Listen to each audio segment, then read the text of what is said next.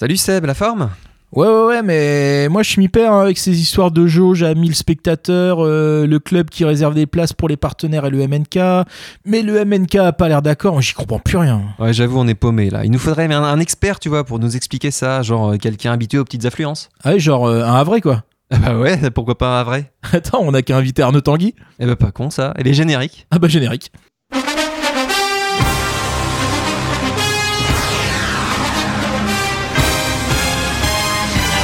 Qui peut centrer du pied gauche, le deuxième poteau, la tête et le but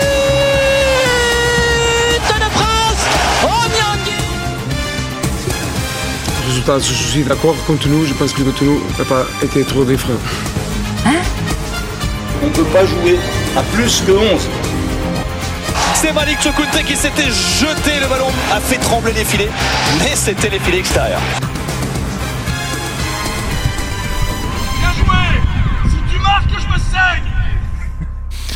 Bonsoir à tous, il est 19h et vous êtes bien sur Radio Phoenix. Salut toi, c'est Wam, Wam l'émission, l'émission de We're Malherbe. Nous sommes le vendredi 23 octobre 2020, c'est la 102e édition de notre émission. Nous sommes ensemble jusqu'à 20h, le Stade Malherbe occupe la 7 place après une piteuse défaite contre un club représenté par un chamois ridicule. Franchement, c'est la honte quoi, perdre contre un, club qui a un chamois quoi. Bref, du côté euh, des filles, tout va pour le mieux par contre, elles ont réussi à s'imposer au tir au but à Rouen en Coupe de France et disputeront la finale régionale le 1er novembre à Briouze. Nous sommes à la veille d'un match contre nos amis guingampais dans un contexte forcément spécial avec une jauge de 1000 spectateurs maxi autorisés. On va revenir sur le choix du club de ne pas faire de huis clos, mais de prioriser les partenaires et les membres du MNK. Nous en parlerons avec notre invité, le directeur général du Stade Malherbe, Arnaud Tanguy, que nous accueillerons dans un instant, et nous en profiterons pour échanger plus largement avec lui autour de son parcours et de l'actualité du club. On va aussi, comme d'hab, faire le tour des réseaux sociaux, chanter et rigoler. Alors installe-toi confortablement, monte le son à fond et marre-toi avec nous. Si tu veux réagir, on t'attend sur Facebook, Twitter et Instawam. Wam l'émission, l'émission qui déconne l'actualité du Stade Malherbe, saison 7, épisode 3, c'est parti avant d'accueillir notre invité, je vais vous présenter les vacanciers qui m'accompa- qui m'accompagnent aujourd'hui. Alors, il est fermé pendant les vacances scolaires, mais dès la rentrée, vous pourrez retourner déguster son incroyable kebab au 55 rue Camille Blaiseau à Mondeville. C'est El Pasota. Et je paye même pas pour la pub, c'est ça qui est. Exactement, c'est de la pub clandestine. Lui, il n'est pas trop kebab, il est plutôt tendance euh, bobo écolo et se nourrit de quinoa et de tofu au volant de son gros 4x4. Cherchez pas à comprendre. C'est Anthony ou Biquette pour les intimes. Salut Anthony. Salut Seb. Aujourd'hui, on ne va pas se moquer de ses vacances à rallonge. Au contraire, on va lui dire en ces temps particuliers ô combien on est fier de compter dans nos rangs une personne qui exerce le plus noble et le plus utile des métiers, celui de prof d'histoire. C'est Aurélien. Salut Seb, merci. Et enfin, en régie ce soir, on a Marie et Emmanuel de Radio Phoenix. Euh, alors d'ailleurs, Radio Phoenix qui a une nouvelle identité visuelle, hein, je vous conseille d'aller la voir, elle est magnifique. Et Elle est tout superbe. bientôt, tout bientôt, un site internet qui déchire, on l'a vu tout à l'heure, il est incroyable. Donc messieurs, on a un programme bien rempli et pour commencer, on va accueillir celui qui n'était pas encore passé dans notre émission et qui doit euh, en ce moment jongler avec les directives gouvernementales et préfectorales. C'est le directeur général du SM Camp, Arnaud Tanguy. Bonjour Arnaud. Bonjour à tous. Merci beaucoup d'avoir accepté notre invitation. Euh, alors avant d'échanger ensemble, euh, je vais laisser la parole à El Pasota qui, va, qui s'est chargé de vous dresser votre portrait. Donc euh, bonjour Arnaud. Donc Arnaud, vous êtes né le 21 janvier 1976 à Brest. Et oui, on a tous nos problèmes. vous étiez un milieu de terrain gaucher, légèrement plus offensif que votre frère Stéphane, d'un an votre aîné, qui, euh, de par votre parcours, est plutôt indissociable en fait. Vous êtes euh, souvent, enfin vous êtes souvent associés. hein. D'ailleurs, dans les travées de Dornano, on parlait souvent des frères Tanguy. Arnaud, vous êtes formé au Stade Brestois. Encore une fois, on a tous des choses pour lesquelles on n'est pas très fiers. Vous découvrez le championnat national avec votre frère dans votre club formateur. En 1995, à l'âge de 19 ans, pour, euh, pour vous et 20 ans donc pour votre frère, vous traversez le Couesnon et découvrez enfin la civilisation en signant au Stade Malherbe, qui malheureusement à l'époque vient d'être relégué en Ligue 2. À l'époque, on disait d'ailleurs la Super D2 et ça avait quand même plus de gueule que la Ligue des fermiers actuelle, la Ligue 2 BKT avec un sponsor de marque de pneus de tracteur, comme si les mecs savaient déjà que Guingamp allait y rester un bon bout de temps. La première saison, vous ne jouez pas un seul match avec l'équipe Fagnon. Votre frère, lui, jouera un match. Vous êtes donc de l'effectif quand même de l'équipe qui décroche le titre de champion devant l'Olympique de Marseille. L'année suivante, vous vivez vos premiers matchs sous les couleurs rouges et bleues et vous jouerez 6 matchs. En Et Ligue 1, surtout- c'est beau. hein. et surtout, votre premier match euh, en décembre 1996, euh, c'est contre les pollués. Vous entrez à 10 minutes de la fin du match pour une victoire 4 à 0, essentielle dans la course au maintien et aussi parce que c'est toujours un match important à gagner pour le peuple normand.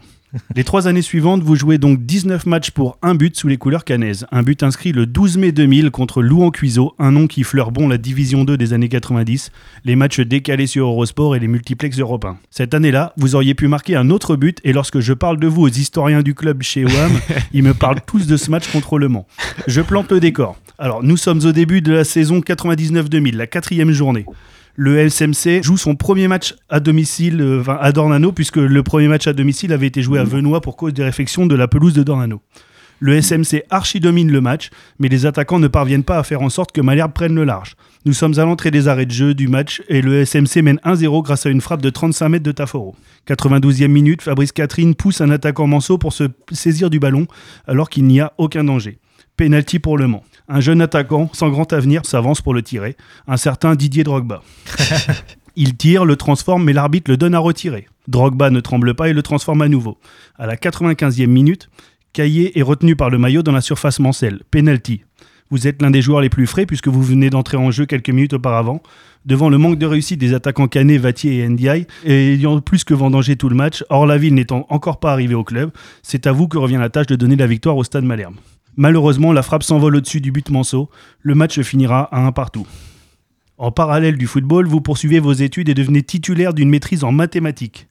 Autant dire que j'ai l'air con à côté avec mon 12 en maths au bac STT Action Commerciale que j'ai obtenu, que j'ai obtenu à l'arrache, C'était tel un tir de Yacine Bamou qui foire sa reprise mais qui finit quand même par voir le ballon aller mourir miraculeusement dans le petit filet du gardien adverse. Vous et votre frère devenez membres de l'équipe de France universitaire. Bon, d'ailleurs, pour revenir aux mathématiques, non, parce que moi, les maths, c'est un vrai traumatisme. Alors, quand quelqu'un aime les maths, ça me surprend toujours. en 2000, dans une interview donnée aux Parisiens, vous avez déclaré J'aime les maths, j'en fais souvent, mais je n'en parle pas beaucoup. Alors, avis aux auditeurs en primaire, collège et lycée. Si vous êtes en galère pour un devoir maison noté ou non, envoyez ça au club qui transmettra à Arnaud. non, je déconne, avec les problèmes sanitaires, il a autre chose à foutre. Bref, je reprends.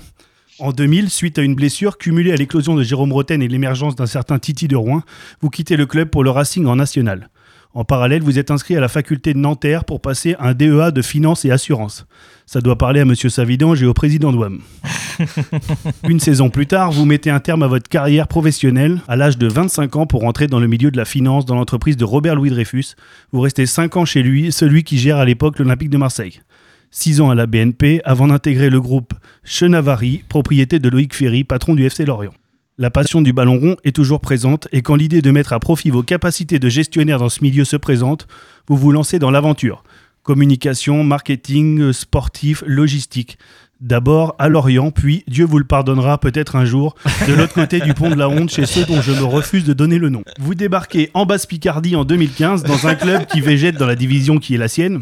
Et ça, c'est pas moi qui le dis, hein, mais le gros livre de la Ligue 2 sorti hier, C'est vrai. qui dit que ce club, dont je ne veux toujours pas prononcer le nom, est le taulier de la Ligue 2 avec 43 saisons passées dans ce championnat. Vous retrouvez la raison et revenez dans la ville au sans clocher. Vous arrivez lors d'une période de trouble au niveau de la direction dans un club en plein chamboulement. Une descente après une longue saison d'agonie pour tous les amoureux du SMC.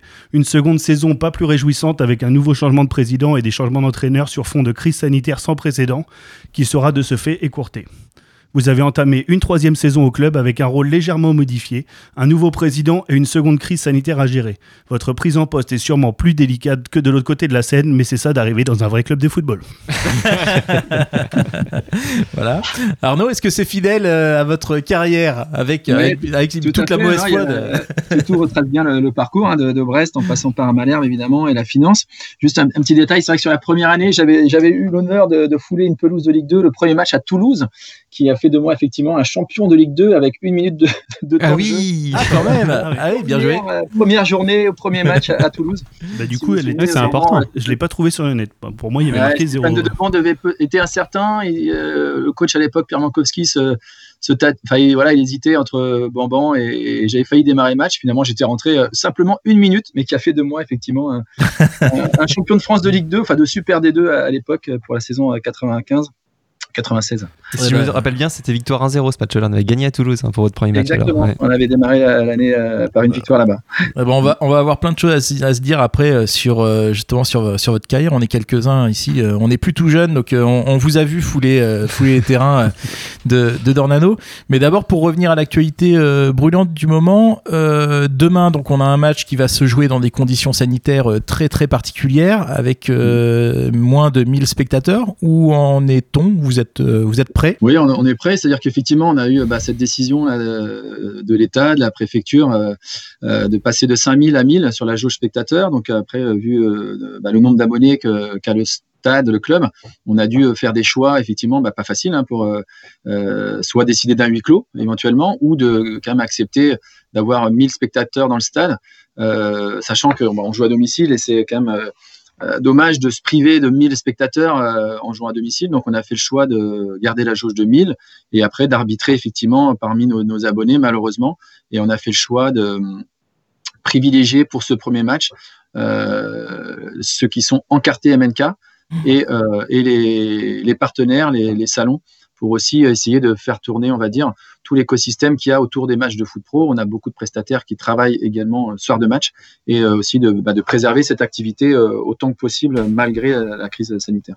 Aurélien Et donc, euh, du coup, une petite question à l'homme de finance que vous êtes. Est-ce que pour le club, est-ce qu'il gagne plus d'argent à ouvrir pour euh, 1000 personnes ou à faire un huis clos? Enfin, en fait, en gros, est-ce que les 1000 personnes, ça va rapporter de l'argent au club ou est-ce que c'est plutôt, comme vous le disiez, pour le symbole et pour l'ambiance? Non, glo- globalement, c'est ça, enfin, d'avoir 1000 personnes et euh, ça, ça, c'est quand même intéressant, enfin avantageux pour le club plutôt que, que zéro. Après, c'est on dit les choses et c'est vrai que aussi le, le côté de d'avoir les partenaires euh, dans le stade euh, joue, un- joue un peu évidemment dans, dans, dans l'équation. Euh, donc euh, voilà, pour ce match-là, on a, on a pris cette décision. On verra effectivement bah, combien de temps ça dure et quelles sont les, les mesures qui vont arriver, sachant que maintenant on a aussi le couvre-feu par-dessus.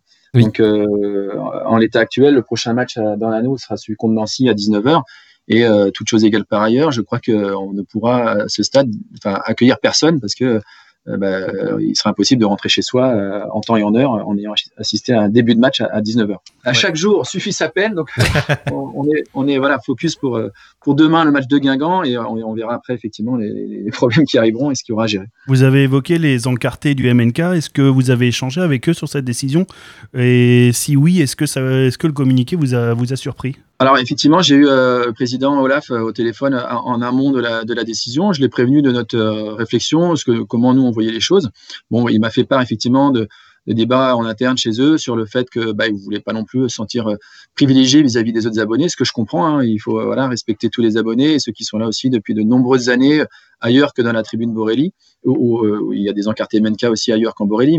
Mais, bon, après à un moment donné, on, on prend une décision. Il m'avait prévenu que l'entité MNK ne serait pas présente en tant que telle. Maintenant, je, pense qu'il y a quand même des encartés MNK qui seront au stade demain. Et est-ce qu'ils chanteront ou pas je, On verra. euh, J'espère que bah, les gars sur le terrain donneront envie à, à, ceux qui seront présents dans le stade de les encourager et de, et de pousser l'équipe pour, comme je disais, quand même avoir l'impression de, bah, de jouer à domicile. Quoi. Ouais, et est-ce que Arnaud, est-ce que le fait d'avoir été patron du hack, ça aide quand il s'agit de placer seulement 1000 personnes dans un stade?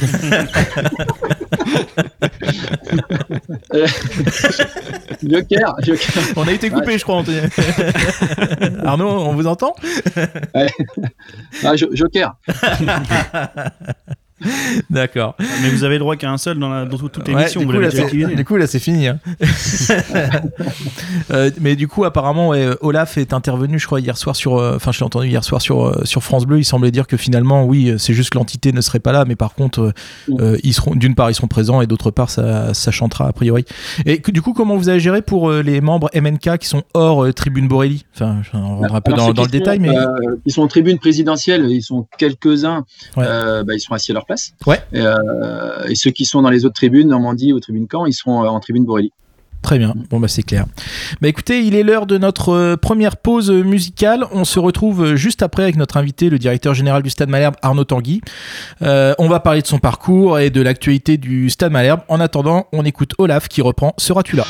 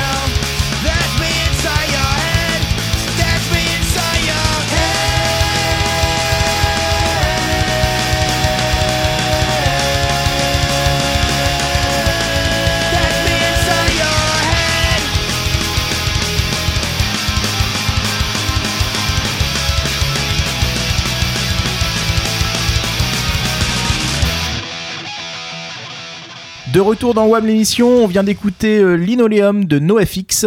N'hésitez pas à interagir avec nous sur les réseaux sociaux, notamment sur Twitter avec le hashtag WAM l'émission, mais on est aussi sur Facebook et InstaWAM. Sans oublier notre site internet wearmalherbe.fr et notre chaîne YouTube. Nous sommes toujours avec notre invité, le directeur général du Stade Malherbe, Arnaud Tanguy. Euh, on a plein de questions euh, à vous poser. Euh, tout à l'heure, on évoquait avec El Pasota votre passé de joueur du SMC. Est-ce que vous pouvez nous dire comment vous et votre frère Stéphane, vous êtes, euh, vous êtes arrivés à Caen On est arrivé à Caen, effectivement, sur, euh, vous le disiez tout à l'heure en introduction, sur une année de, de descente. Donc, on- on- moi, je sortais de deux ans de national euh, avec, euh, avec Brest. Et euh, l'année précédente, déjà en 94, on a eu des, des approches de, de Malherbe euh, par la personne de, de Pascal Théo, euh, qui était directeur du centre euh, à l'époque. Et, euh, et la, deuxième, la deuxième année de contact, euh, voilà, on a, on a franchi le pas et on a, on a quitté, on va dire, notre euh, ville natale de Brest pour, euh, pour rejoindre effectivement Malherbe et, euh, et l'aventure euh, professionnelle en signant un contrat, un contrat stagiaire en arrivant en 95. Et d'ailleurs, donc vous avez joué longtemps avec votre frère. C'était un choix d'évoluer ensemble, de changer de club ensemble? C'est vrai qu'on parle souvent des frères Tanguy. On a, on a eu la même vie, on va dire, pendant très longtemps, jusqu'au jusqu'au mi- enfin, au début des années 2000. On a tous les deux été footballeurs. On a, joué tous les deux en équipe première à, Brest. Euh, on est partis tous les deux la même année euh, vers, euh, vers Malherbe en, en 95. Et euh, c'est un choix. Oui et non. C'est la force des choses. ça s'est fait comme ça. On avait des contacts différents sur les années précédentes quand on était à Brest. Il y a eu Rennes, Guingamp qui sont venus aussi nous solliciter sur des plus jeunes années. Et on, a, on était resté, on va dire, euh, bah, dans notre ville, dans notre club de départ. Et, euh, et Malherbe, cette année-là, nous voulait tous les deux. Mhm. Donc, euh, bah, c'est naturellement qu'on a, qu'on a franchi le pas ensemble. Et, et après, c'est vrai que j'ai, euh, j'avais démarré, je, je le disais tout à l'heure, le, le premier match de Ligue 2 euh, en étant au club là, là, l'été 95 à Toulouse. Et après, Steph s'est imposé euh, dans l'équipe, alors que moi, je, je suis resté joueur, joueur de complément. Il y a eu cet épisode aussi, euh, évidemment, du penalty raté euh, contre Le Mans qui, qui a marqué mon histoire à, à Caen. Et euh, peut-être que si je l'avais mis comme Didier Drogba, j'aurais la même carrière que lui. Je le tournoi du jouer là. on, on- on vous l'a- on vous l'a fait payer, entre guillemets? Ouais, honnêtement, je sais pas. Je, non, c'est c'est moi qui ai, qui ai plongé, je pense, derrière ça et qui n'ai pas eu le, Ouais. euh, on va dire les ressources pour, euh, pour m'accrocher. Et voilà, après, euh, à l'échelle d'une carrière, euh, c'est c'est pas un accident qui, qui fait qu'on y arrive ou pas, mais et euh, voilà, c'est vrai que la concurrence était, était rude. Hein. Jérôme, Roten, Titi de Rouen Ouais. étaient mes concurrents à ce moment-là, donc euh, il fallait s'accrocher. Et, et c'est vrai que j'ai pas, bah, j'ai pas été, voilà. euh, suffisamment convaincant aux yeux des coachs pour, bah, pour être dans la rotation plus souvent et donc mon contrat n'a pas été renouvelé et, et je suis parti au Racing Club de Paris effectivement à la fin de mon contrat pro à Malherbe. Et pourquoi on vous, pourtant on vous disait plus talentueux que Stéphane? Au final, c'est Stéphane qui aura disputé le plus de matchs en pro. Comment est-ce que vous l'expliquez ça? Ah, il faudrait demander au coach, il faudrait demander à Pascal. C'est, euh, je sais pas, c'est c'est vrai que c'est ce qu'on dit, hein, j'avais plus de, plus de technique que, que Steph, mais qui était un, un joueur euh, ratisseur qu'on voit main, qui moins dans la lumière, mais qui dès qu'on enlève de l'équipe, euh, ça se voit aussi. Quoi, et, euh, donc euh, je je l'explique pas. C'est euh, voilà, je pense qu'effectivement à l'image peut-être du penalty raté contre contre Le Mans, derrière, bah, il faut euh, il faut peut-être un mental que j'avais pas à l'époque, qui qui permettait bah, de vivre des galères et, et rester quand même fort malgré des temps difficiles. Hein. On, on voit beaucoup de joueurs effectivement comme ça qui peuvent paraître talentueux et parfois on s'explique pas pourquoi ils, ils s'imposent pas au plus haut niveau. Moi, je pense que j'étais un de ces joueurs-là. Et, et- et d'ailleurs, que devient votre frère Stéphane? Est-ce que vous savez s'il suit encore le, le SMC ou vous en parlez Oui, souvent? bien sûr. Il, non, il suit le club d'assez près. Il est toujours dans, dans la région. Il est, en- il est à Cherbourg. Et lui, il a joué au foot effectivement un peu plus tard. Il a arrêté à, à 36 ans. et, oui. euh, en 2011. Et, euh, et depuis, il est resté euh, donc effectivement basé à Cherbourg, où il a sa petite vie là-bas et continue à faire beaucoup, beaucoup de sport. Mais euh, le foot est, est de l'histoire ancienne pour, euh, pour lui. Donc euh, ensuite, vous êtes, euh, vous avez passé un débat de, de finances. Est-ce que au départ, vous vous destiniez pas du tout à rester dans le foot finalement? Non, je, enfin, comme tout petit jou- enfin, garçon et joueur de foot, le- mon rêve était de devenir pro. J'ai j'ai essayé de me donner les moyens de, de, l'être et de, et de le faire. Après, j'aimais, c'est vrai que j'aimais les maths. Vous le disiez aussi dans une interview, c'est ça peut paraître bizarre, mais je, ça me faisait euh, un équilibre et ça me faisait du bien en fait d'aller à l'université, de rencontrer des, gens différents. Et, donc du coup, j'ai pu euh, mener de front euh, ma carrière de footballeur, enfin aussi aussi bonne qu'elle a pu être. Et, et, comment des études à côté. Donc j'ai enchaîné, on va dire, le DUG, la licence, la maîtrise à l'époque. Et, après, bah, pareil, quand je suis allé au Racing, j'ai fait le choix de, trouver une fac qui était pas très loin de, de où, on jouait avec le Racing pour pouvoir encore faire les deux, quoi.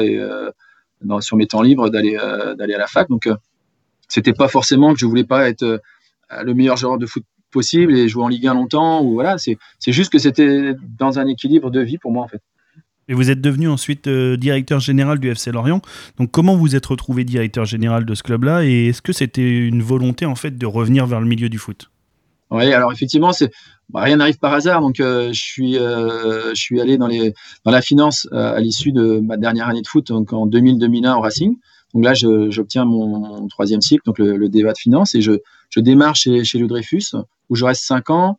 Et après, je passe à la BNP en 2006. Et en 2009, quand Loïc Ferry rachète le club de Lorient, il y, a un petit truc qui, s'allume dans, ma tête et qui me dit qu'un jour, j'ai- j'aimerais travailler pour ce, cet homme-là. Et, et je me donne les moyens de bah, basculer, on va dire, de mon métier de trader euh, à un poste de manager à la BNP. Et, euh, et du coup, je, je, je le démarche sur, sur LinkedIn directement. Et, euh, et du coup, euh, j'obtiens un rendez-vous avec lui et il m'embauche à Londres dans ses services, enfin dans, dans, dans sa- son fonds. hein, euh, il gère des fonds comme, Ouais. comme actionnaire actuel. Ouais. Et du coup, je travaille pour lui à Londres euh, un an. Et après, je travaille au Luxembourg pour lui sur son family office. Ouais. Et un jour, effectivement, il a besoin d'un- d'une ressource au club parce que ben, malheureusement, il y avait une situation de, de crise à Lorient où le club était 18e après euh, 8 ou 9 journées, que malheureusement, bah, son DG à l'époque avait- était devenu veuf et euh, était euh, un peu moins, on va dire, disponible euh, par la force des, cho- des choses. Et, Ouais. et le lien avec son coach était, euh, était distendu. Donc, du coup, je suis revenu dans le foot euh, euh, dans ce contexte-là à Lorient en 2013. Et j'ai fait deux saisons et, et, puis voilà. Et puis je suis resté dans le foot depuis. Et donc vous avez connu à la fois donc euh, la banque ou puis la, la gestion de, de, de fonds de pension. Euh, financièrement, c'est quoi ce qui caractérise un, un club de foot par rapport à ce que vous avez pu co- connaître en dehors dans la finance? Le, secteur du foot est quand même très particulier dans le sens où euh, bah, c'est quelque chose de très populaire et que euh, on est euh, surtout du divertissement, j'ai envie de dire, et, quelque chose de très entouré de passion. Donc maintenant, c'est vrai que l'évolution de, cette industrie a fait qu'il y a quand même des sommes d'argent qui sont en, jeu non négligeables.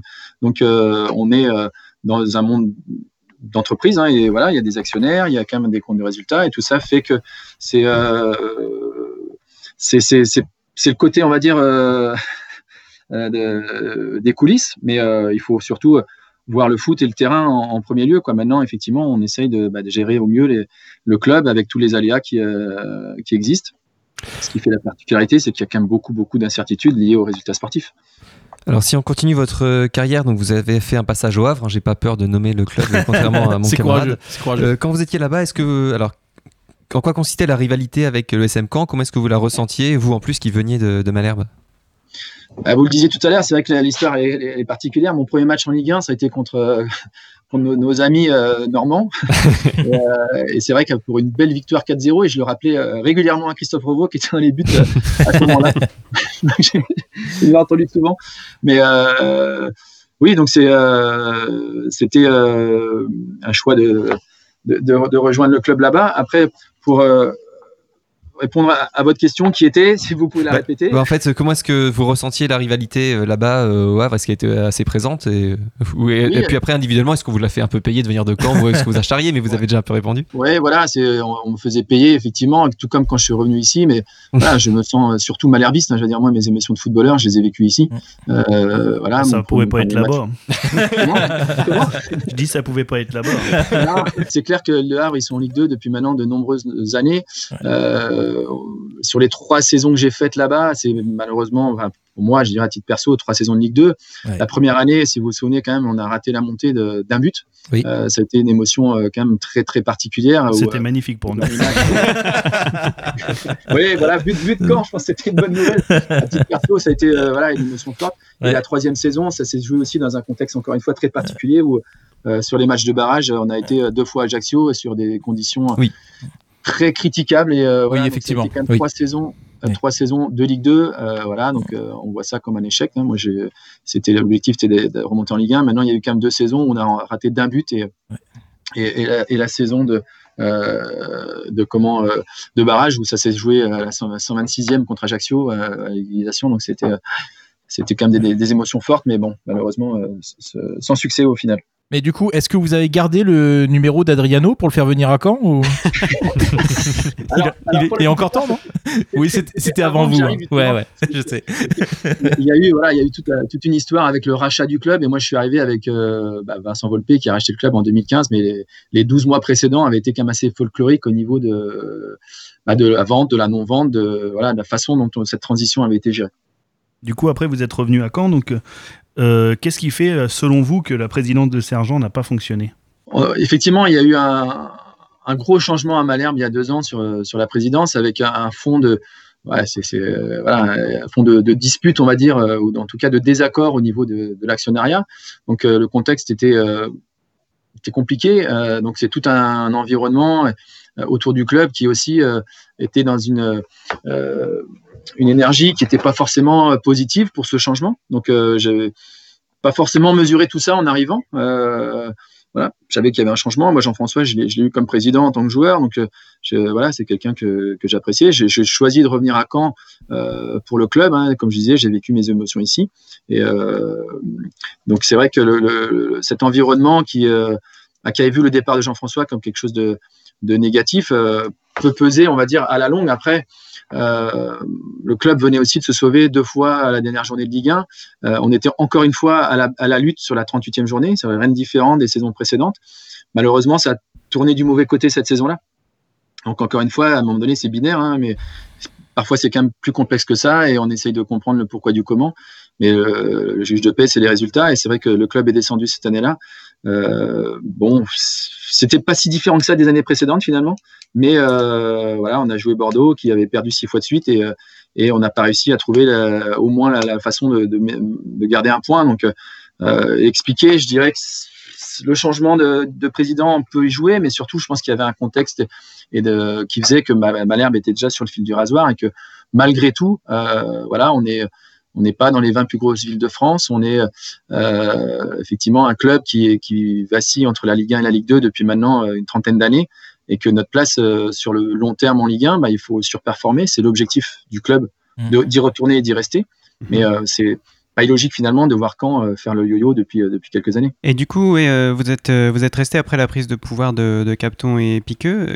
D'après vous, qu'est-ce qui a changé depuis leur arrivée? Bah, on a, on- ce que je disais, ce qu'on a ressenti en 2018 sur l'environnement, c'est vrai qu'on a, on a plutôt de- de- des ondes positives qui sont autour de nous et, ça, ça conditionne pas mal de choses sur le, le quotidien du club, des joueurs et de sentir effectivement que euh, bah, tout le monde a envie d'aller dans le même sens. Donc, euh, je dis pas que c'était pas le cas il y a deux ans, mais il y avait les erreurs étaient peut-être bah, voilà, on, les, on, les- on nous attendait au coin du bois.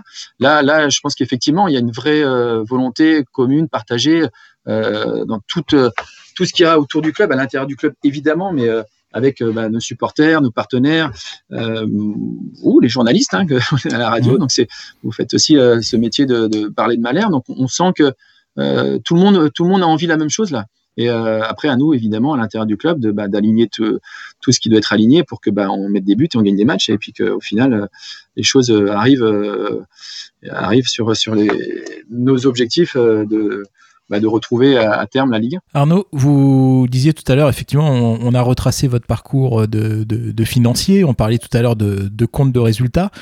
Euh, ce qui s'est passé euh, sur les deux dernières années, à savoir justement une situation euh, financière qui s'est fortement dégradée et pour ne pas dire catastrophique qui a amené le club quasiment à la faillite. Est-ce que vous l'avez vu arriver ou comment, comment vous avez vécu ça? Maintenant qu'on a un petit peu, je dirais entre guillemets que la page est tournée, comment, que, voilà, est-ce que vous l'avez vu venir ou est-ce que ça a été euh, le président Clément semblait entre guillemets tomber des nues et découvrir euh, tout ça? Mais ça, dans les comptes, normalement, ça doit se voir. Gérer un club de foot, je disais, c'est gérer le côté passion, émotion du terrain et, et justement euh, tout, ce qu'on peut dégager euh, les soirs de match avec euh, le public, les partenaires, les abonnés. Donc après, c'est aussi une entreprise. Donc c'est la gestion du risque est permanente. hein. On sait que l'aléa sportif est, prégnant et fait partie de, de l'ADN d'un club de foot. Donc en fait, c'est- évaluer les risques. Donc effectivement, d'évaluer les risques. Euh, ça a été fait tout au long de, bah, ces derniers mois, ces dernières saisons. Euh, après, il faut pas oublier qu'on a eu les gilets jaunes, que bah, évidemment la relégation aussi est passée par-dessus et, euh, avec des aides à la relégation la première saison, mais pas la deuxième. Le Covid qui vient aussi par-dessus. Donc, on a pu évaluer les risques et savoir où on allait. Maintenant, effectivement, si on rajoute par-dessus, dans le contexte actuel, et c'est comme ça qu'on a commencé, avec euh, 1000 spectateurs demain, euh, vous allez peut-être me poser la question aussi, voilà, les, les droits télé qui sont pas forcément payés, euh, il y a beaucoup, beaucoup de risques qui, euh, qui étaient évalués, mesurés et qui s'avèrent. Donc euh, euh, là, c'est vrai que Malherbe, je dirais, n'échappe pas à, à la règle du, de l'industrie et de tout, euh, tous les clubs. Euh, beaucoup de clubs, euh, les, les plus gros en premier, hein, je veux dire, si on regarde aussi les comptes de résultats de Barcelone, du PSG, euh, je pense que vous allez voir des, chiffres dans le rouge. Oui, mais ça, Donc, euh, ça, ça, c'est lié au contexte qui concerne tout le monde, euh, que ce soit le, le, le Covid ou Mediapro, euh, etc. Mais comment dire, euh, le, le problème financier durant la présidence euh, Sergent et Clément n'a rien à voir avec tout ça. Bah, la première saison, on est descendu et je dirais voilà, il y a- enfin, les résultats, je sais pas s'ils sont publiés officiellement encore. Vous allez voir, le, club a fait euh, euh, un résultat quasi euh, quasi à l'équilibre. hein. donc depuis deux saisons, les, le résultat est quasi à l'équilibre. Maintenant, effectivement, on est sur un déficit structurel hors mutation qui est important. Donc, comme je disais, c'est une gestion du risque et de savoir où on met le curseur. Donc ça, c'est des choses qui sont effectivement identifiées, évaluées. Après, c'est des prises de risque qui doivent être effectivement euh, euh, à, un moment. Donc euh, voilà, aujourd'hui, si des risques sont pris et que par-dessus, comme je disais, on a des contextes structurels de, de, de crise sanitaire, bah c'est, ça devient effectivement euh, très euh, compliqué à voir clair. Hein. Donc, euh, voilà, donc du pour coup- répondre, oui, enfin, les, les résultats ont été plus ou moins à l'équilibre. Maintenant, voilà, le, le Covid venant par-dessus, bah, ça, ça, ça, ça aggrave et amplifie le- la situation. Du coup, en fait, c'est juste que les présidents précédents sont vus plus beaux que ce qu'ils étaient alors, puisqu'on a pris plus de risques que ce qu'on aurait dû. Vous savez. Non, mais c'est vrai Dit que moi, je- autrement. je- voilà, vous le disiez, je suis arrivé il y a deux ans. Je, Mm. voilà, maintenant, je travaille avec euh, euh, Olivier, Pierre-Antoine et, euh, et le fonds, euh, fonds américain. Je, je- voilà, j'ai fait partie de cette aventure. Je renie pas ces, ces deux années, loin de là. Je les remercie de m'avoir fait revenir au club. Maintenant, voilà, les, les risques étaient là. Et après, c'est une gestion du risque. Et malheureusement, sportivement, on est descendu en Ligue 2. Mm. Structurellement, enfin, conjecturellement, on a maintenant le Covid qui vient par-dessus. Donc, on a pris des risques dans un contexte défavorable. Donc euh, voilà, c'est c'est- c'est c'est- c'est plus ça qu'on peut dire. On a pris trop de risques par rapport au, au- à l'aléa sportif et par rapport à l'aléa euh, conjecturel euh, qui, qui est arrivé. Donc Mais c'est, euh, on peut Le truc, c'est que vous, ça. et, euh, vous, vous évoquez par exemple les gilets jaunes, mais à l'époque de- des gilets jaunes, le stade était quand même euh, rempli, comme quand il n'y a pas les gilets jaunes. C'est pas ça exactement qui a amené les, les risques. Autant Bah, pour jaunes, certaines entreprises. on a eu beaucoup de matchs décalés. On a dû avoir cinq matchs décalés. On avait joué euh, début janvier un match euh, euh, contre Lille où il y a eu. Enfin voilà, on devait. J'ai plus les dates précises, mais on a dû jouer en semaine plutôt qu'un samedi. Le premier week-end de novembre euh, 2018, quand on doit jouer Monaco à la maison et qu'on espère avoir 18 000 spectateurs et qu'on fait, euh, euh, je crois, il faut que je vérifie les chiffres, mais on doit faire 12 000 ou 13 000. Il y a eu un impact non négligeable sur, sur quand même la- la- l'affluence cette, cette saison-là. hein. Donc euh, voilà, après c'est et ça fait pas le, le résultat. hein. On est descendu en Ligue 2, c'est ça qui impacte euh, principalement, le, évidemment, le, le- les comptes de- du club. Mais c'est, ça a rajouté, on va dire, du risque euh, où où il n'y en avait pas avant. Bah écoutez, en tout cas, euh, merci beaucoup Arnaud, nous allons vous libérer. Merci mille fois pour votre disponibilité, d'avoir répondu à, à nos questions. On vous souhaite bonne continuation, si possible avec une victoire demain par exemple, ça serait pas mal. Et nous allons faire une euh, seconde coupure musicale, c'est Yacine Bamou qui reprend Argent trop cher. Merci encore Arnaud. Merci à vous. Deep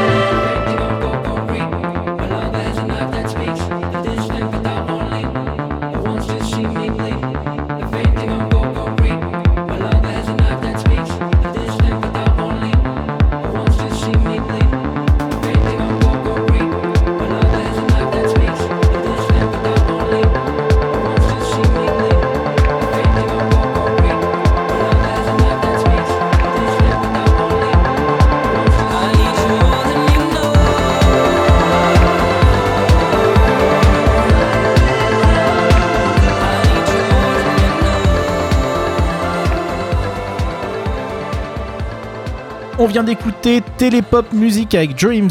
Vous êtes toujours sur Radio Phoenix et vous écoutez Wham l'émission. Dans cette troisième partie, El Pasota va nous faire découvrir un twitto. C'est Anthony va nous tenir au courant de l'actualité avec les brèves. Mais en attendant, messieurs, je veux m'assurer que vous avez été attentifs à ce qui se passe sur les réseaux sociaux.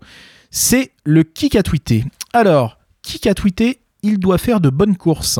Euh, si, bah, c'est nous, je crois. Ouais. C'est en parlant d'un joueur. C'est en parlant d'un joueur du Paris FC qui s'appelle Caddy. Warren Caddy, donc euh, ouais, il va faire de bonnes courses. Bah, ouais, ouais, ouais. Euh, qui Caddy Il y a beaucoup d'autres candidats avant lui, mais le foot à ce niveau-là, ça rend humble. Si on m'avait dit qu'un jour, quand Wea est arrivé à Monaco, qu'il allait être Ballon d'Or ou que quand Thuram Arsène est arrivé, exactement, c'est Arsène Wenger. Et de En parlant de Bamou pour euh, gagner le Ballon d'Or. Exactement, c'est une question qui lui a été posée, euh, qui était pensez-vous que Bamou pourra un jour gagner le Ballon d'Or? Et ouais, pourquoi pas? Euh, qui a tweeté une défaite qui a fait très mal. Alors, je suis désolé, c'est dur à lire avec les fautes. Euh, une défaite qui a fait très mal ce week-end, mais nous devons nous servir des erreurs commises et travailler de plus pour revenir plus fort. Zadisseri, non Sans doute sur- le CM de Zadisseri. voilà. C'est Caleb Zadisseri. On avait eu un petit espoir parce qu'il avait dit qu'il qu'il allait travailler avec une agence de com. Sauf qu'en fait, l'agence de com se contente de lui faire les visuels. Et donc, c'est toujours lui qui poste. hein. Comme on, lui on en a la preuve. Et lui a suggéré aussi de unfollow tout le monde. oui, c'est vrai. Euh, qui a tweeté Je n'ai aucun jeu de mots dégueulasse qui me vient en tête ce matin. Chamois, chamois rentriste. C'est cancaneuse, ça, non? Non, ah, c'est une fille aussi. Jenny Bar Non, Non. c'est Hakuna Matata. D'accord. Dans, toujours dans la thématique euh, jeu de mots, euh, qui a tweeté penche à moi comme je t'aime. C'est Sam Cochette. Ouais, ouais, bah ouais, forcément. spécial. Excellent. Qui a tweeté un très bon anniversaire au SM Caen, le premier club qui m'a donné ma chance et m'a formé en tant qu'homme et footballeur. Joyeux 107 ans. Euh, Bernard Mendy? Non, Non, Mathieu Bonnemer? Mathieu ouais, Bonnemer. c'est Mathieu Bonnemer. Qui a dit Je suis sûr à 99,9% que je ne vais pas continuer, mais on ne peut jamais dire jamais. Mhm. Il y en a plein. Dans quel domaine C'est- Alors, un indice, c'est pas du foot. D'accord. Ah oui, euh, c'est Maxime Bossir. Exactement, c'est Maxime Ah, Bossir ouais. à qui bah, on, fait, euh, on fait un gros bisou parce que c'est vrai que bah, voilà, a priori sa carrière est terminée sur un combat qui qu'il attendait depuis très très très longtemps pour être champion d'Europe Qui et été très rapide, Ouais, malheureusement. qui, qui s'est terminé un peu précipitamment. Maxime Bossir qui était venu ici dans cette émission, que- qui était vraiment excellente parce que voilà, c'est un mec qui, qui est adorable, qui avait pris le temps, un vrai champion de boxe, qui avait pris le temps à- de nous expliquer à nous qui n'y connaissons strictement rien euh, ce qu'est la boxe. Donc euh, voilà, on, vous pouvez retrouver cette émission, elle est top. De toute façon, si tu te fous de sa gueule, euh, il c'est vrai. est mal barré. Ouais, c'est vrai. Alors il y a deux possibilités. Soit je dis ça parce que je l'aime vraiment, soit parce que j'ai peur qu'il me casse la gueule. Au choix. Peut-être les deux. Euh, qui a tweeté Le football est un sport qui se joue à 11 contre 11 et à la fin, c'est le Bayern qui humilie une pauvre équipe qui n'a rien demandé à personne. Ça suffit, arrêtez maintenant, ce sont des pères de famille, stop. Je sais pas. Euh, c'est marrant, mais je sais pas. Ah, c'est Winamax Sport. Euh, qui a dit Si j'avais la condition d'il y a 10 ans, personne ne m'arrêterait. Mais il n'y arrive pas quand même. C'est Zlatan. c'est une Zlatan. Elle est magnifique celle-là. ouais. Qui a dit le propre du sportif, c'est d'avoir cette grande capacité à rebondir après l'échec. La remise en question, elle est quotidienne chez nous. C'est pas Benoît Père. Non. Pascal Duprat Ouais, bien joué, Ah oui. C'est Pascal Duprat. Qui a tweeté le pain noir n'est pas terminé, on mange le crouton. C'est Guigui, ça. Eh ouais, c'est Guigui. C'est Guigui Guillaume, l'excellent Guillaume Massot. C'est beau, hein C'est magnifique. Un vrai poète, cet homme. En plus, Euh, il est beau. En plus, il est, il est incroyablement beau. Qui a dit bienvenue au SM Camp et à son président Fabrice Clément Ah oui, c'est bah, c'est Agnor. Bah. Tout à C'est fait. le speaker, je crois, qui avait dit ça. Ouais, c'est ça, c'est Mathieu Billot qui, qui remontait ça. C'est effectivement le speaker euh, de New York qui visiblement n'était pas à jour dans ses fiches et qui a, qui a souhaité la bienvenue à Fabrice Clément. en même temps, ils sont un peu euh, Ah, tu m'étonnes, tu quelques m'étonnes. années de retard. Bon, alors voilà pour le kick à tweeter. On reste dans le thème de Twitter. Sam, alias El Pasota, tu vas nous faire découvrir un tweetos qui vaut le détour. Après un premier épisode durant les vacances à WAM, je reviens pour vous présenter un autre tweetos de la sphère malherbiste. Donc il s'agit de Quentin, 20 ans aujourd'hui, donc bon anniversaire à lui. Bon anniversaire, Quentin. Étudiant et supporter malherbiste abonné en Pop B.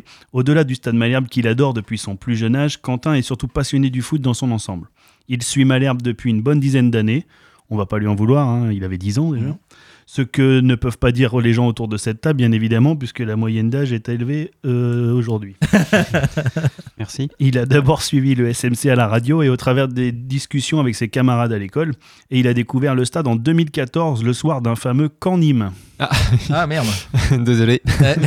Sa famille n'étant pas fan de foot, il dit avoir découvert les joies du stade assez tardivement, mais c'est bien rattrapé puisque, depuis, puisqu'on le retrouve à chaque match à Dornano, mais aussi parfois à l'extérieur, et même encore à d'autres moments dans divers stades d'Europe dans lesquels il a souvi sa passion du football. Sa passion du foot, justement, elle l'a poussé à supporter le club local, mais aussi à s'amouracher également du club de Portsmouth. Je ne sais pas le prononcer, mais c'est Ouais, c'est pas mal, c'est pas mal. Mmh. ville jumelée avec notre bonne vieille ville de Caen. Ayant visité la ville de Portsmouth, il remercie la Brittany Ferry. Il s'est naturellement dirigé en mars 2018 vers Freighton Park et est devenu un inconditionnel de l'équipe locale. Il est devenu depuis un an un des administrateurs du compte Twitter Portsmouth FC-du-bas FR, je le dis parce que D'accord. ça permet de le savoir, avec lequel lui et ses deux compères relaient les infos du club britannique, live tweet les matchs, etc. Il s'est également occupé de mettre en avant ce compte auprès du club anglais et ils sont devenus la branche française des supporters du club de Portsmouth. Il rêve de matchs amicaux entre les deux clubs et lorsque je lui demande qui il soutiendrait si dans 3 ou 4 ans les deux clubs s'affrontaient en Ligue Europa, il décide de botter en touche en arguant que c'est peu probable et qu'il serait difficile de choisir mais que voir les deux clubs de son cœur s'affronter de part et d'autre de la Manche serait magique. Quentin est une personne sympathique et toujours ouverte à la discussion, ce genre de profil qu'on apprécie parce qu'il n'y a pas une once de prétention derrière ce grand gaillard de 20 ans. Donc allez suivre Quentin, son tweet name c'est arrobas Quentin Bacon, tiré du bas, et le compte FR de Portsmouth, Portsmouth FC majuscule, tiré du bas, FR majuscule. Eh ben merci Sam. Euh, effectivement, vous savez ce qu'il vous reste à faire. Vous n'avez plus qu'à qu'à le follow, comme on dit sur Twitter. On enchaîne avec toi, Anthony. Tu es toujours à l'affût de l'actualité et tu nous proposes tes brèves. Oui, tout à fait. Alors, couvre-feu dans le Calvados et la Seine-Maritime. La ville du Havre se félicite de cette décision, elle qui depuis plusieurs années a déjà pris l'option d'être une ville morte 24 heures sur 24. Polémique sur les rayons communautaires dans les supermarchés. Johan Eudlin nous a confié craindre pour le prochain mercato, lui qui a l'habitude de faire ses courses au rayon pas cher. Covid-19, Olivier Véran rappelle que les cas contacts de cas contacts ne sont pas des cas contacts. Nicolas Gioacchini a réagi en affirmant que dans le doute, il se laissera quand même tomber. Science, des chercheurs viennent de découvrir un nouvel organe du corps humain. Il s'agit de glandes salivaires qui n'avaient jamais été détectées avant. Les scientifiques n'expliquent par contre toujours pas les deux pieds gauches de Yacine Bamou. Joli. Couvre-feu, pas de couvre-feu à Guingamp, toujours aucun habitant atteint de Covid non plus. Les Bretons viennent par contre d'éradiquer la gale et le scorbut. Bravo à eux. Ils prouvent que le fameux modèle Amish peut avoir des bons côtés. Bravo, merci Anthony. On revient euh, dans un instant avec le portrait d'une recrue, une chanson et un jeu. Bref, inutile de zapper sur Rire et Chanson. On va s'écouter Deminguet qui reprend du Joule avec Fais-moi la passe.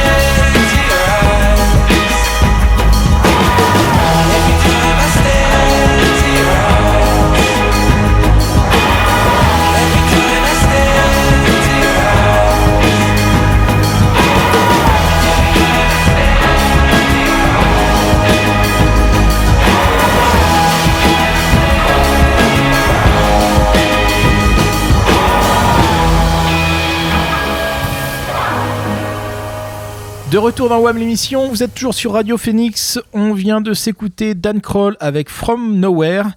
Alors messieurs, dans cette dernière partie, on va chanter, on va jouer, mais d'abord Aurélien, tu voulais nous dresser le portrait d'une de nos toutes dernières recrues. Et oui, Sébastien, donc après, euh, après Johan Cour il y a 15 jours, au départ, pour cette émission, je voulais faire le portrait de Steve Chamal. Donc j'ai commencé une recherche, mais comme j'avais emprunté le portable de Boris, ça m'a proposé Steve Shemail et je suis tombé sur des sites chelous. Donc euh, finalement, j'ai affaire euh, Vladislav Molchan. Euh, D'abord parce que c'est la seule recrue qui nous a coûté de l'argent. Et ensuite, parce qu'en tant que prof d'histoire géo, je commence à faire gaffe à tout ce qui arrive de Russie. Mais soyez tranquille, hein, j'ai vérifié, il vient, il, il- Ah il vient oui. pas de Tchétchénie, hein, c'est plutôt un russe de Tchétchénou. Euh, depuis quelques jours, il se met au français, il écoute du rap dans sa voiture, etc. Donc, Molchan, acheté 10 000 euros. C'est bizarre comme montant. Enfin, Ouais. je- ça fait un peu un euro symbolique ou prix minimal pour que ton annonce soit mise en ligne sur le bon coin. ou alors il y a une douzaine, demi-douzaine d'intermédiaires russes qui se sont servis au passage. Bon, le plus probable, ça reste que les Russes ont dû dire Molchan ne part pas en dessous d'un million. Et ce rusé de piqueux, il a répondu Ok, mais en rouble. Bien joué. À propos, vous connaissez la différence entre une rouble et un euro? Non? Non. À peu près un euro. Euh, en tout cas, euh, donc je sais pas comment on a fait, mais sur Transfermarkt, hein, la valeur de Molchan au 29 juin dernier, c'était 225 000 euros. Deux, trois mois après, on, talent. on achète 10 000, c'est pas mal.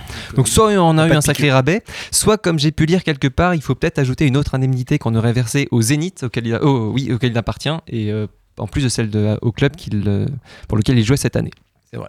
Donc euh, Vladislav Molchan est un joueur formé au Zénith Saint-Pétersbourg qui a été prêté en D2 russe au Yenisei Krasnoyarsk où il a joué quelques matchs. Alors j'ai eu du mal à trouver des renseignements sur ce club. hein. Au départ, quand j'ai googlé, je suis tombé sur des titres du groupe Ozone. Yenisei, pardon. Euh, faut dire que cette fois, j'avais le portable de Sébastien. Euh, on, on apprend que les couleurs du club sont le rouge et bleu. Ah. Eh ouais. Ouais. Et qu'il portait auparavant les noms charmants de Lokomotiv Krasnoyarsk et de Automobilis Krasnoyarsk dans la plus pure tradition communiste. Quant à la ville elle-même, c'est la troisième agglomération de Sibérie, dans laquelle les hivers sont plutôt frisquets, avec une température moyenne en janvier inférieure à moins 15 degrés et un record à moins 52. Hmm. Un peu comme Sedan, quoi, mais en Russie. On comprend pourquoi des joueurs sont prêts fin septembre à tout plaquer pour 10 000 euros et rejoindre le soleil radieux de la Normandie en automne. Sérieux quoi, moins 52, je sais pas si on se rend bien compte. Pour comparer, ça doit être la différence de but de l'OM en LDC depuis 10 ans. Euh, enfin, avec l'arrivée de Molchan, Olivier Piqueux espère créer une nouvelle filière dans le recrutement du SMC. Il l'a confié à plusieurs médias. hein. Espérons quand même qu'au prochain mercato, il recrute pas toute une équipe là-bas pour une poignée de roubles. Quoique, il pourrait nous la présenter en disant Regardez, euh, Vladislav. Bref, pour en revenir à Molchan, on espère pour lui la même carrière que le seul autre russe qui ait porté le maillot du Stade Malherbe. Je vous écoute. Alexander Mostovoy. Bravo. Merci beaucoup Aurélien. Alors, euh, on en a pas mal parlé dans cette émission. Le contexte sanitaire fait que les matchs à Dornano, avec cette jauge à 5000 puis à 1000, est venu perturber euh, l'ambiance en tribune. Mais malgré tout, nous, on continue à faire du bruit et ça m'a inspiré une petite chanson. Je compte sur vous, messieurs, pour m'accompagner. Musique. Tes rêves. Décalé Kélian, décalé Kélian. Oh et oh. Décalé Kélian, décalé Kélian. Oh et oh. Décalé Kélian, décalé Kélian. Oh et oh et. Décalé Kélian, décalé Kélian.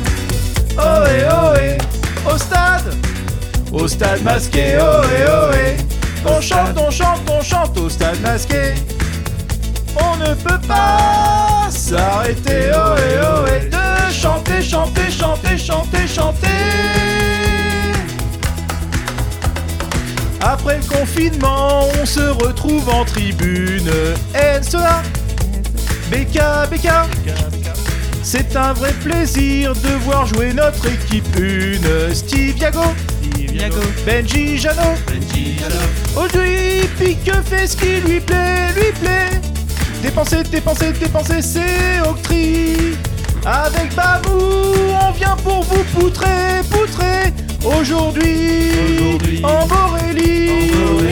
Aujourd'hui, en Borélie. Au stade, au stade masqué, oh et oh et. On chante, on chante, on chante au stade masqué.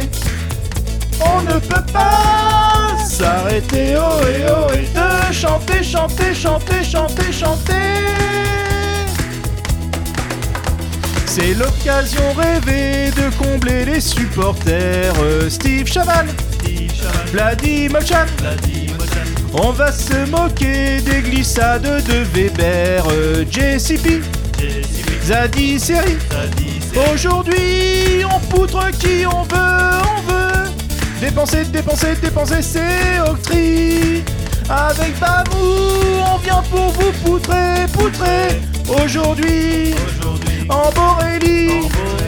Aujourd'hui, en Borélie. Au stade, au stade masqué, ohé, ohé. Au stade, au stade, au stade, au stade masqué. On ne peut pas s'arrêter, ohé, ohé. De chanter, chanter, chanter, chanter, chanter. Nwabi, Adama, Le Penant, Armougom, Rivieres, De Minguet, Johan Cour, Gonsalves, Gauche Duprat, Vandermerch, Rémi Rioux, Innocent.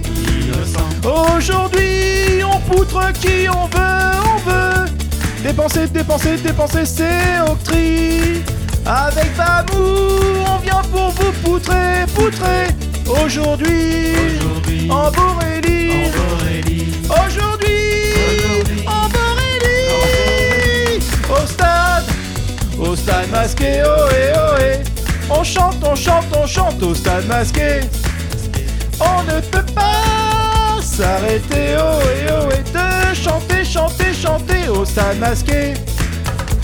Au stade, au stade masqué, ohé, ohé. Au stade, au stade, au stade, au stade masqué. On ne peut pas s'arrêter, ohé, ohé, de chanter, chanter au tché, au stade masqué. Au stade masqué, au stade masqué, ohé, ohé.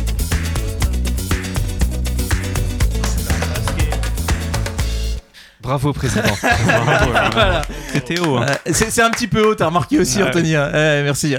Heureusement que t'as déjà des enfants parce que. voilà. voilà. donc voilà, voilà. Euh, ouais. Non, mais j'avais pas encore repris de compagnie créole, donc ça manquait à la playlist de Radio Phoenix. J'aurais aimé euh, rapidement qu'on fasse un petit tour quand même de l'actualité du club en cette veille de Caen-Guingamp. Je voulais savoir notamment, pour ceux qui ont vu ce magnifique match, ce que vous aviez pensé de la raclée euh, 3-0 prise à Niort. Mais j'ai pas vu, moi. Logique.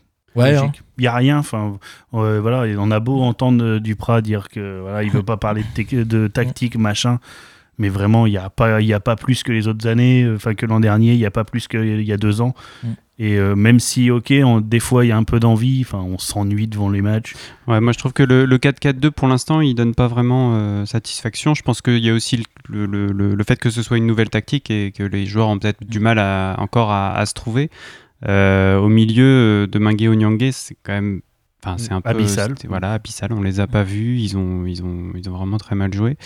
Euh, ouais, puis effectivement, ça suffit pas de mettre un deuxième attaquant pour avoir des occasions, apparemment. Ouais, moi, j'en viens à me demander au final, euh, d'année en année, euh, ce qui subsiste, si on regarde sur les trois dernières années, c'est justement ce milieu de terrain de Minguet euh, et Onyangé. Et sans vouloir cibler des personnes en particulier, à un moment, on se demande un peu si, si le mal ne viendrait pas notamment de là. Bah, surtout que c'est des- c'est les postes pardon, on a le plus recruté. Quand tu vois Pi, Ouais. Gonçalves, des joueurs qui étaient censés apporter un plus. Exactement, et Moi, j'espère vraiment qu'on a, enfin que Traoré euh, va venir, va, va être au niveau et, Ouais, mais c'est quoi le problème prendre, euh, et prendre la place d'Onyangé Et- parce qu'Onyangé il est pas récupérateur et il est en fait le problème c'est avec Onyangé c'est qu'il faudrait avoir l'autorisation de faire des, des changements temporaires et de faire rentrer que sur les corners pour mettre la tête quoi c'est tout. Ouais, mais no- notre ami Traoré, là, il, il est en train de nous faire une, une N-gomme ou quoi là? Non, il a, pas- il a été malade, hein, je Ouais, crois. il a été malade Ouais, enfin, il, il a eu quoi? Bah on sait pas Non, mais ça- non voilà après, après- peut-être que c'est quelque chose qui peut qui, qui dure un peu euh, longtemps. Enfin, per- enfin moi en tout Ouais. cas j'ai pas eu d'infos particulières là-dessus. Je pense qu'on a été gâté pendant plein d'années à avoir euh, des milieux comme euh, comme Proman Nivet De Rouen Ferré. euh, Ferré. Sub, Kanté. euh, ouais voilà et, et oui Kanté on n'en parle même pas mais euh, et, et je pense que c'est là où, euh, où on voit tout de suite la différence quand euh, quand il nous manque euh, vraiment des joueurs clés euh, à ce niveau-là quoi. Des joueurs euh, sur, sur lequel on peut sur lesquels on peut vraiment s'appuyer.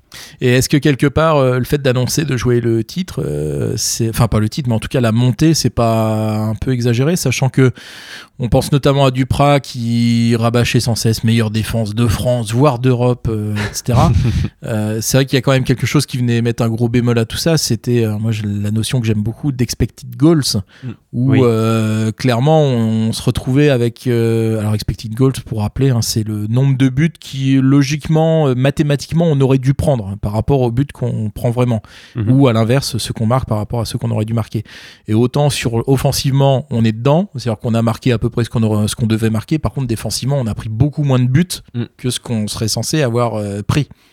Donc euh, il y a une part de chance, une part de maladresse de l'adversaire. de- voilà. À propos, pour terminer là-dessus, pour, pour qu'il y ait une note un peu plus optimiste, euh, ouais, j'ai pas vu le match, mais j'ai vu le résumé du match. Et quand on regarde, moi, c'est un match qui m'a fait penser au Rodescan, mais à l'envers. C'est-à-dire que honnêtement, on a, même si on n'est pas bon dans le jeu, on a des occasions. Y a, on peut avoir un penalty, il y a le retourné de Joaquini qui passe ju- juste à Ouais. côté. Les buts qu'on prend, c'est quand même, il y a des erreurs de défense. euh, voilà, le, le- le troisième but, il est, euh, Ouais. dans un match normal, tu le prends pas, quoi. Voilà. Donc y a on a pris 3-0. Est-ce que c'est le- la défaite est méritée? Est-ce que, euh, voilà, à l'époque, on a peut-être dû gagner que 2-1 à Rodez, on, on aurait peut-être dû perdre celui-là que 2-1. Ouais. Donc voilà, il y a- je sais Oui, pas quels étaient les expected goals Bah, pour déjà- ce match, mais euh, Déjà, oui, le- l'erreur de Ngwabi, euh, elle, doit, elle doit pas exister. Donc, Ah, bah, le euh, pauvre Ngwabi, ouais, il a pris 3-0, un c'est un peu peu, fort, mais, euh, euh, il a pris le bouillon. ouais. Et, Ouais. euh, Bah bon, c'est son premier match, euh, on peut lui laisser le bénéfice du doute. Il y a Oui. un petit module là qu'a fait Stat Malherbe euh, Oui, sur son site qui qui, est est, vachement intéressant. Ouais. Et euh, justement, je- si tu te poses la question des expected goals, etc., tu peux aller le voir parce qu'il a, il a fait en fait euh, juste sur le match. Oui. Et en fait, tu as juste à cliquer et il y a toutes les informations qui Il a fait un, C'est il a fait un chatbot effectivement et ouais, allez voir le site, enfin pas le site mais le compte euh, de Stat Malherbe et c'est vrai que c'est c'est très très très intéressant. Alors messieurs, l'heure avance, il va être temps pour nous de rendre l'antenne. Le prochain match de Malherbe c'est donc demain avec la réception de Guingamp. J'en profite pour faire un petit tour euh, de pronostic.